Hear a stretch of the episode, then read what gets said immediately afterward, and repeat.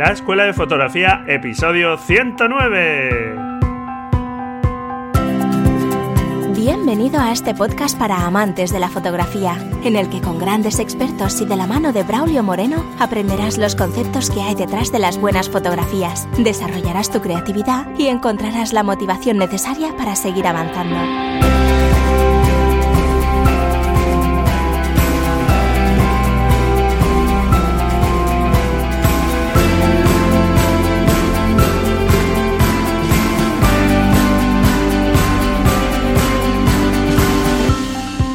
Hola, ¿qué tal? Bienvenido a este nuevo episodio de la Escuela de Fotografía, un podcast, como sabes, para aprender fotografía y donde nos centramos sobre todo en conseguir mejorar nuestras imágenes, en ser cada vez mejores fotógrafos y que nuestras fotografías cada vez logren transmitir aquello que nos ha llamado la atención de la mejor forma.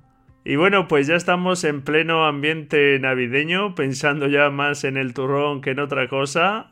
Son para todos sin duda pues unas fechas un tanto especiales que solemos pasar más en familia, con amigos, en fin. Espero que tengas al menos algunos días de vacaciones para que puedas disfrutar esta época del año pues eh, todo lo posible y bueno, pues hoy te traigo aquí cinco fotografías que te propongo para que no te aburras estas navidades, este fin de año.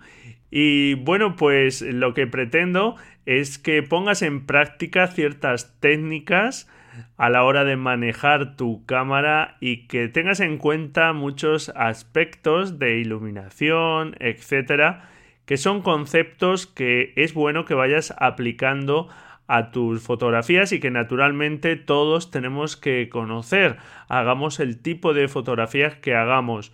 Te propongo fotografías que son bastante típicas de estas fechas, que si te esfuerzas un poco creo que pueden quedar muy vistosas. Y en el artículo del blog que acompaña a este episodio puedes ver las fotografías que te voy a ir comentando aquí en este episodio, donde además pues te voy a ir dando unos consejos, además de explicarte cómo son esas fotografías, unos consejos para obtener los mejores resultados.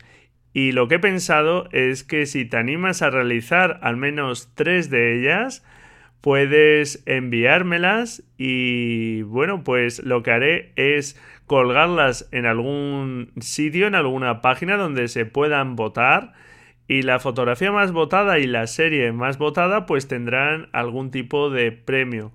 Seguramente el acceso gratuito a alguno de los cursos que estoy preparando o algún libro si veo que se demoran un poco, en fin, eh, ya comentaré el premio pero lo interesante es plantearse este ejercicio y estos días que seguramente tienes algo más de tiempo libre son unas buenas fechas para conseguir unas vistosas fotografías típicas de estas fechas que espero que te gusten. Y antes de comenzar te comento otro curso de fotografía que me parece interesante. Es el curso de Carles Navarro que tuvimos aquí en el episodio 90 hablándonos de fotografía de microstock para vender tus imágenes a través de plataformas de stock de fotografía y bueno, pues nos dio unos consejos estupendos. Ha sacado una nueva versión ampliada y mejorada, donde además, pues bueno, yo participo con un bonus al final, donde explico las herramientas más habituales de Photoshop para corregir y mejorar las imágenes de stock y con el código de descuento de imagen, THE imagen, puedes obtener hasta principios de año un descuento del 40% y que el curso en lugar de 67,90 se quede en poco más de 40 euros. Si estás pensando obtener unos ingresos extra de la fotografía, la fotografía de stock sin duda es una fotografía que no requiere prácticamente inversión y que bueno puedes obtener esos ingresos si te pones a ello. En la nota del programa te dejo el enlace al curso de Carles Navarro que puedes encontrar en deimagen.com barra curso Carles, todo junto. Es ahí donde tienes que introducir el código de descuento que te comento. Y solo comentarte también que ya que he participado en el curso, pues Carles ha tenido la deferencia de si realmente se consigue una venta a través del el enlace que te comento, pues un porcentaje de esa venta también iría para mí, algo que naturalmente le agradezco a Carles y que me viene bien también para mantener este proyecto. Es un curso que recomiendo, que recomendé sin esa comisión de venta que te decía y que bueno, pues ahora en esta versión ampliada y mejorada, pues naturalmente vuelvo a recomendar. Y hasta principios de año tienes este descuento como sabes, no recomiendo nada que no conozca. Yo compré la primera versión de su curso, que por cierto me estoy ya poniendo a, ello y estoy subiendo mis primeras imágenes a estas plataformas. Ya os diré cómo evoluciona la cosa y si buscas unos ingresos de la fotografía me parece una forma muy interesante de poder conseguirlos y el curso de Carles te puede ayudar bastante y con vender algunas imágenes ya puedes sufragar el coste que tiene. Ya sabes que yo creo que la inversión en formación es de las mejores inversiones que podemos hacer. Y también te comento que está en marcha el reto fotográfico número 23 sobre soledad, que será el último reto de este año. Así que anímate a participar y a conseguir una imagen que plasme este concepto. En la nota del programa te dejo el enlace al artículo de blog donde explico cómo participar con una fotografía. Es muy sencillo. Y bueno, pues vamos ya con estas fotografías que te propongo para estas navidades. La primera fotografía es de un bodegón navideño, digamos, con un motivo navideño. Y lo que tiene de particular es que te propongo que hagas un bodegón con una vista cenital que es un tipo de toma a la que estamos acostumbrados en fotografía alimentaria y fotografía de producto, por ejemplo. Y aunque ya hemos visto muchas fotografías de este tipo, eh, digamos que la toma cenital, al ser algo distinta de nuestra mirada habitual en la que vemos un bodegón desde arriba y lateral, desde pongamos 45 grados, pues al tomar esta fotografía desde justo desde arriba, ese cambio de perspectiva siempre añade algo de interés a la toma. Y además, al reducir mm, el encuadre en este tipo de tomas cenitales, podemos controlar mucho lo que aparece en la escena, ¿de acuerdo? Y aunque no tengas un objetivo con grandes aperturas, etcétera, da igual. En el blog te dejo unos cuantos ejemplos de fotografías de este tipo, desde bodegones un poco más complejos a algo más sencillo. Algunos consejos que te doy para obtener esta fotografía. Pues utilizar una luz suave que suele, digamos, mm, acompañar más a este tipo de fotografías. Para ello necesitas una fuente de luz grande, como puede ser una ventana grande, o sea que con luz natural, la luz natural es estupenda para estas fotografías, con una ventana grande pues tienes suficiente. Eso sí, que los rayos del sol no incidan directamente sobre la escena, sobre el bodegón. Unas cortinas blancas, por ejemplo, van a actuar de difusor y van a hacer que la luz, digamos, se expanda por toda la habitación, consiguiendo una luz suave.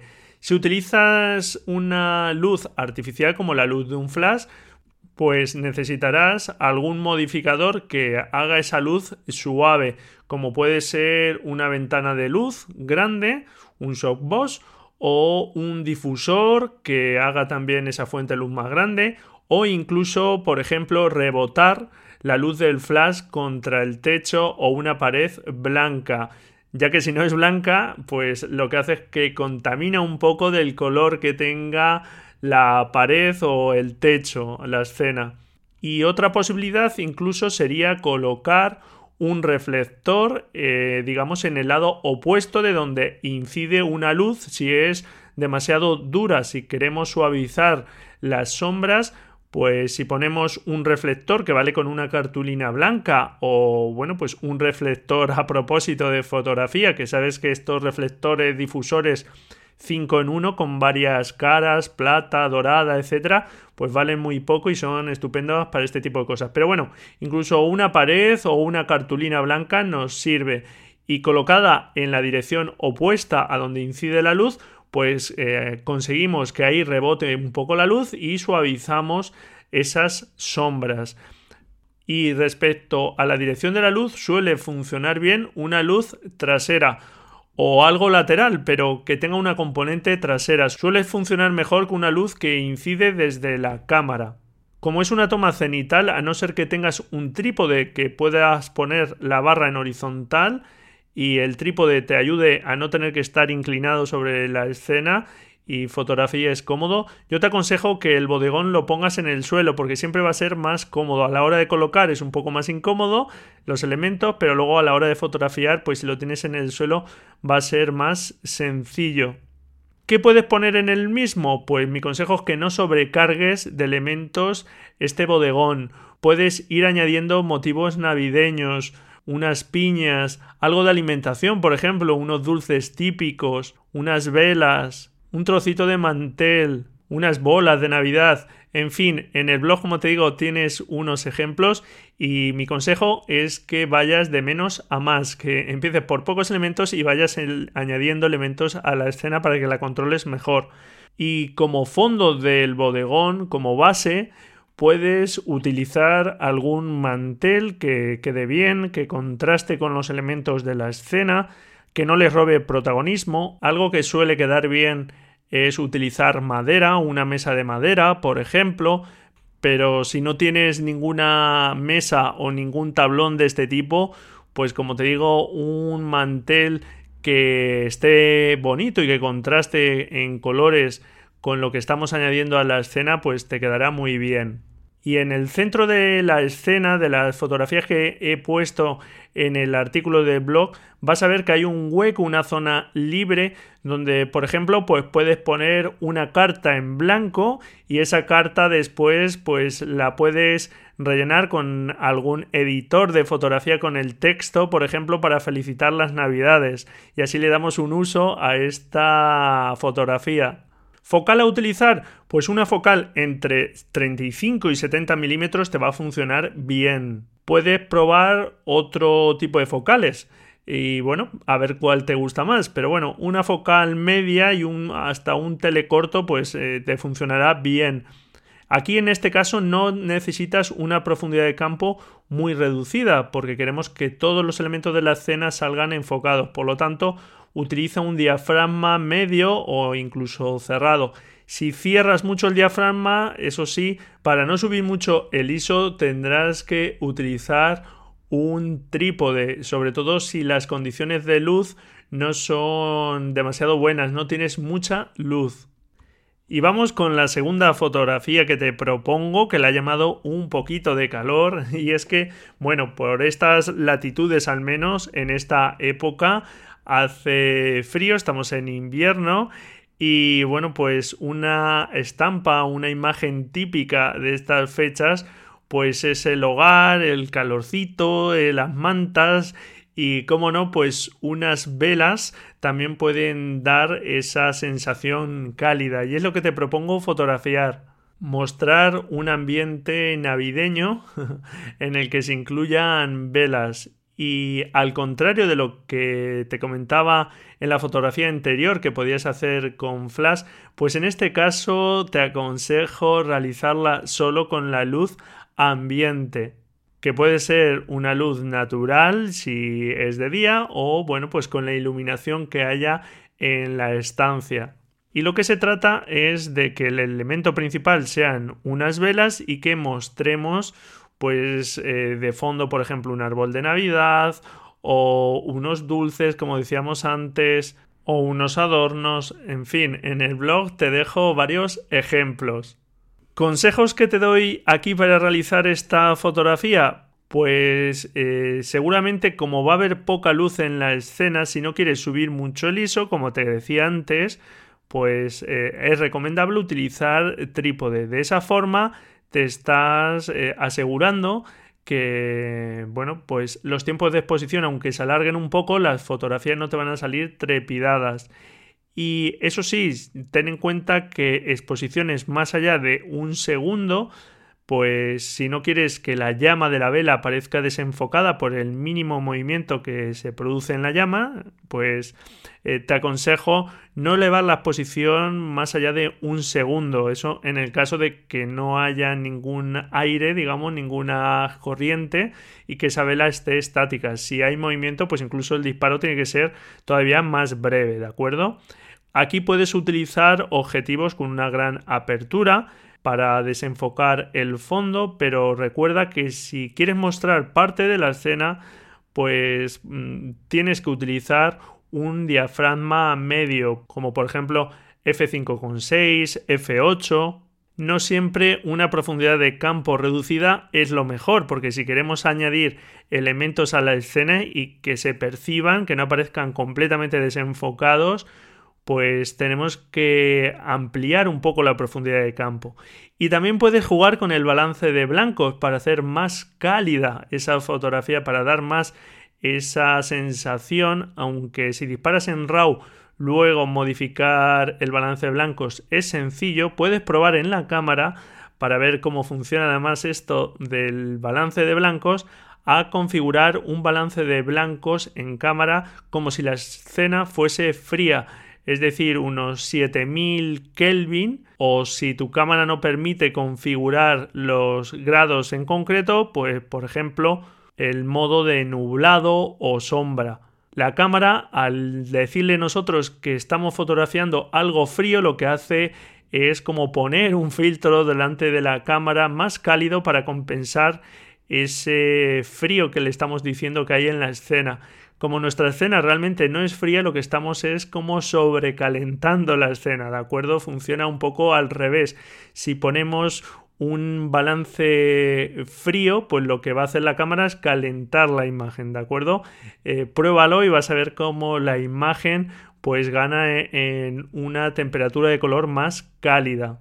Siguiente fotografía. Pues una fotografía que te propongo de buque, muy habitual también y muy típica de estas fechas, pero en lugar de buscar esos destellos de luces simplemente detrás de algún sujeto, vamos a mm, hacer que esos destellos tengan una determinada forma. Le he llamado a esta fotografía buque con mucho amor. y es que, bueno, pues si recortamos unas cartulinas por ejemplo, con una forma en el interior de un corazoncito y lo ponemos delante del objetivo de nuestra cámara, al utilizar profundidades de campo muy reducidas, con objetivos que permitan abrir bastante el diafragma, por ejemplo, un 50 mm f1.8 es un objetivo pues ideal para este tipo de fotografías, vamos a conseguir que las luces del fondo en lugar de halos redondos nos van a salir con esas formas de corazones. En el artículo de blog te dejo varios ejemplos y bueno, los corazones es solo una de las formas que puedes utilizar. Puedes utilizar estrellitas, en fin, lo que quieras. Te dejo unas imágenes del montaje que hice yo en mi cámara y cómo recorté esas cartulinas. Lo puedes hacer con cartulina o con algún plástico fino. ¿Consejos que te doy? Pues como queremos conseguir el destello de luces va a ser una fotografía que hagamos pues de noche o con poca iluminación, con lo cual si no queremos subir mucho el ISO volvemos a lo mismo que las fotografías anteriores. Es posible y mi consejo es que uses trípode. El tamaño del agujero que hagas en el centro de la cartulina o el material que utilices intenta que no sea demasiado grande y también te recomiendo que intentes que la forma esté muy bien definida. Si está mal recortada, pues aparece así luego en la fotografía y no queda igual de bien. Si no tienes objetivos que tengan una apertura muy grande, tipo f1.8, pues lo que tienes que hacer es separarte más de esas luces. Si el elemento que estoy fotografiando lo separo más del fondo, pues estoy consiguiendo también desenfocar esas luces aunque la profundidad de campo no sea tan reducida, ¿de acuerdo? Y también recuerda que para reducir la profundidad de campo tienes que acercarte al sujeto enfocado todo lo posible. Si en tu fotografía quieres que esos halos aparezcan más grandes, tienes que alejarte más de la fuente de luz. Si quieres que aparezcan más pequeños, al contrario, tendrías que acercarte más a esas luces. Y esas fuentes de luz, pues podrían ser las lucecitas de un árbol de Navidad que tenemos al otro extremo, al fondo de la habitación, o mm, las luces, por ejemplo, de una ciudad, las farolas, también podemos conseguir este efecto. Y para el primer plano, porque estamos hablando del fondo, de difuminar esas luces y conseguir determinadas figuritas, pero digamos que el interés va a estar en el primer plano, porque vamos a enfocar a alguna persona o algún sujeto que es, digamos, el motivo principal. Lo otro, las luces del fondo, esos halos, nos sirven para decorar un poco la escena. Y para el motivo principal, pues seguramente tengas que utilizar una fuente de luz auxiliar, porque estamos diciendo que estamos fotografiando en condiciones de baja luz, y ya sea con un flash, con una luz continua, pues de alguna forma tenemos que iluminar ese primer plano que es el que va a aparecer enfocado. En el blog te dejo unos ejemplos y si le das un poco de vueltas a esta fotografía puedes conseguir pues fotos bastante vistosas, muy curiosas. Siguiente fotografía que te propongo, pues antes fotografiábamos velas y ahora te propongo fotografiar bengalas, que es otro elemento que por las chispas y demás que provocan las bengalas, pues podemos conseguir fotos curiosas. En el blog te dejo también varios ejemplos y lo ideal es que no aparezcan solo las bengalas, sino que contemos algo más. Por ejemplo, vas a encontrar unas manos eh, cercanas con esas bengalas y de fondo hay un atardecer y bueno, pues parece que esos destellos un tanto mágicos de las bengalas pues pueden evocarnos un sueño compartido por esas personas, ¿no? Algo como buenos propósitos para el año que comienza. Y si de fondo aparece pues un atardecer o un árbol navideño o la decoración de una ciudad, pues estamos aportando algo de información a la fotografía. Y en un primer plano pueden aparecer esas bengalas que son las que le dan ese puntillo a esta fotografía. Algunos consejos, pues igual que nos pasaba con la fotografía de las velas, hay que exponer para la luz ambiente y después cuando añadas el elemento, en este caso las bengalas, pues esa parte va a quedar un tanto sobreexpuesta, pero bueno, pues de esta forma mm, hacemos que también aparezca un contexto envolviendo y aportando, digamos, a la información de las bengalas en un primer plano. Si quieres mostrar los destellos de las chispas detenidos, suspendidos en el aire, congelados, pues vas a tener que poner un tiempo a usar, un tiempo de exposición corto para congelar ese movimiento. Si hay poca luz en la escena, pues realmente vas a tener que usar una apertura grande o configurar un ISO alto o ambas cosas. Pero yo también te aconsejo que pruebes un tiempo de exposición más alargado para mostrar esas chispas en forma de estela para que dejen su rastro. En lugar de quietas como suspendidas, pues van a dejar como un rastro hacia abajo de cómo van cayendo esas chispas en ese tiempo de exposición. Naturalmente, en ese caso tenemos que usar, como no, pues trípode, porque en esos tiempos de exposición la fotografía saldría totalmente trepidada. Y no te aconsejo más de un segundo porque si aparecen las manos que sujetan una bengala en ese tiempo de exposición, si es mucho más allá de un segundo, van a salir también trepidadas, movidas esas manos y, da la impresión de que están desenfocadas porque en ese tiempo pues es imposible estarse con la mano completamente quieta, ¿de acuerdo? Y ya la última fotografía que te propongo es contar una historia.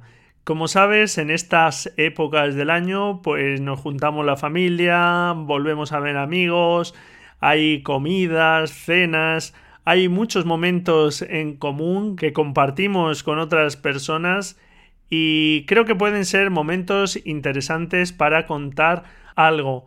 Lo que sea, puede ser desde la sonrisa y la cara de sorpresa de un niño al abrir los regalos, un tierno abrazo de la abuela al nieto, la travesura de un pequeño comiéndose todo el chocolate.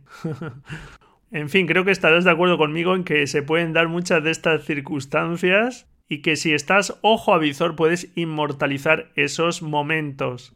Mi consejo aquí es que no te compliques con pensar mucho las luces, con poses eh, que pueden ser un poco antinaturales.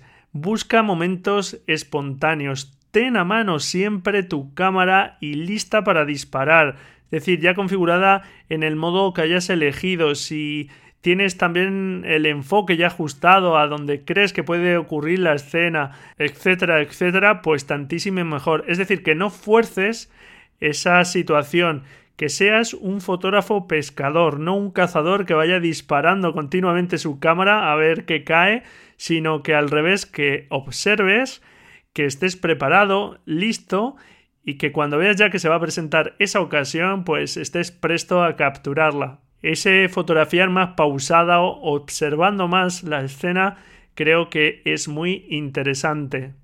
Y bueno, pues hasta aquí mi propuesta de fotografías para estas navidades. Anímate, echa un vistazo al blog para tener fotografías de ejemplo de lo que te estoy comentando. Y si realizas al menos tres de estas cinco fotografías, pues házmela llegar a contacto de imagen.com te dejo en la nota del programa esta dirección de correo. Es una forma de practicar y como te digo, pues habrá algún premio para esa fotografía ganadora y para esa serie ganadora. Y simplemente el hecho de ponerse a ello ya es todo un éxito porque estarás practicando dominando tu cámara y te habrás puesto a crear buenas fotografías que antes o después a mí no me cabe ninguna duda de que van hacerlo. Y vamos ahora con la agenda visual.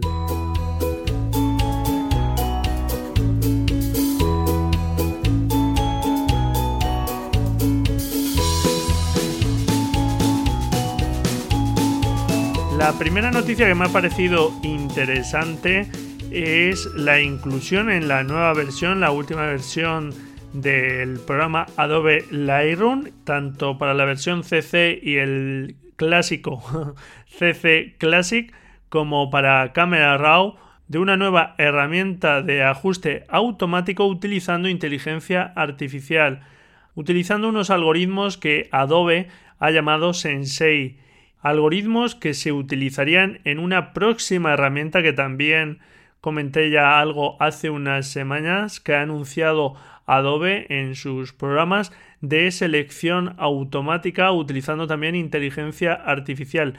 Y es que está claro que naturalmente los procesos automáticos van a ir mejorando y analizando el tipo de fotografía que estamos revelando, estamos editando, procesando, pues van a conseguir cada vez mejores resultados. No digo que vayan a sustituir a la visión que nosotros hacemos y aplicamos en el revelado, por ejemplo, pero está claro que estos procedimientos de inteligencia artificial, estos procesos más eh, complejos del tratamiento de imagen, pues poco a poco van a irse extendiendo y van a ir avanzando y si necesitamos un ajuste rápido, estos procedimientos automáticos cada vez nos van a sorprender más con los resultados. Noticia que conocía a través de Albedo Media. Siguiente noticia.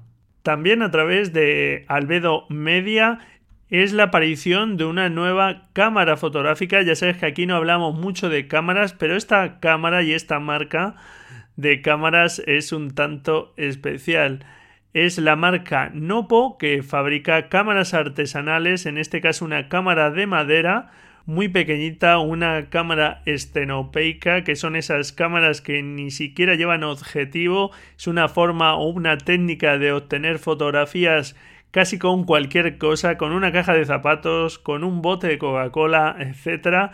Además, unas cámaras que por cómo capturan tienen las imágenes resultantes una profundidad de campo infinita, todo aparece enfocado. Y estas pequeñas cámaras de madera utilizan un carrete clásico analógico de 35 milímetros y sobre él capturan imágenes cuadradas de 24 por 24 milímetros. Es una cámara que parece un juguetito, pero bueno, para los amantes de la fotografía me parecen cámaras muy curiosas. No tienen tampoco un precio muy elevado, ahora mismo están por 80 euros este modelo, el Nopo 24 y bueno, pues si no sabes qué regalarte estos reyes, mira, aquí tienes una idea. y es algo que ya he pensado en más de una ocasión, pero a ver si un día lo dedicamos a hablar a este tipo de fotografía, la fotografía estenopeica, junto a otras técnicas también de obtener imágenes como la cianotipia, que son muy interesantes. Ya hay fechas también para la próxima edición del Festival de Fotografía Foto España 2018 que se celebrará entre el 6 de junio y el 26 de agosto y en esta ocasión contarán con la participación de la reciente Premio Nacional de Fotografía Cristina de Midel. El año que viene también cumplirá el festival 20 años, motivo por el que ha sido declarado como acontecimiento de excepcional interés público y sin duda pues será una edición estupenda, plagada de actividades, así que si la quieres ir agendando ya, esas serán las fechas de su celebración.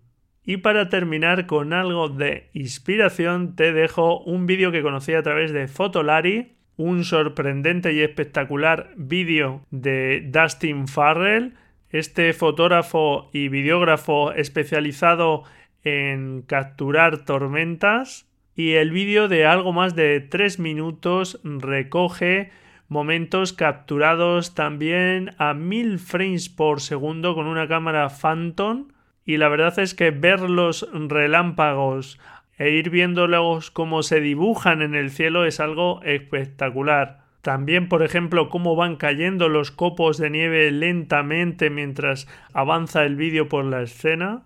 Algo que se conjuga en el vídeo con otras partes de time-lapse, es decir, que el tiempo al revés aparece acelerado. Y bueno, pues el resultado es un vídeo espectacular. No te lo pierdas, te dejo el enlace en las notas del programa. Y aunque es un vídeo y aquí hablamos de fotografía, todo lo que tenga que ver con la imagen es algo interesante. Y bueno, pues hasta aquí este episodio. Espero que te animes con estas fotografías que te propongo. ¿Ya tienes ideas para capturar en estas navidades? No digas que te quedas sin ideas. y bueno, pues espero también que los virus no se propaguen por las ondas y que estés a buen recaudo porque aquí en mi familia estamos todos o que hemos caído en un catarro o que estamos haciéndolo. Pero bueno, es lo que da el tiempo, este frío que nos ha llegado de una. Muchísimas gracias por estar ahí felices fotografías y nos escuchamos el jueves.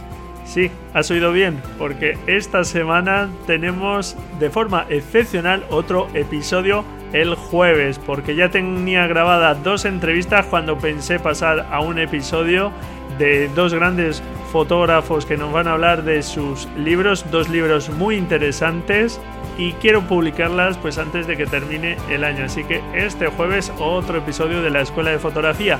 De momento como forma ocasional, porque ya sabes que hemos pasado a un episodio a la semana. Así que lo dicho, hasta el jueves, si tú quieres, claro. Adiós.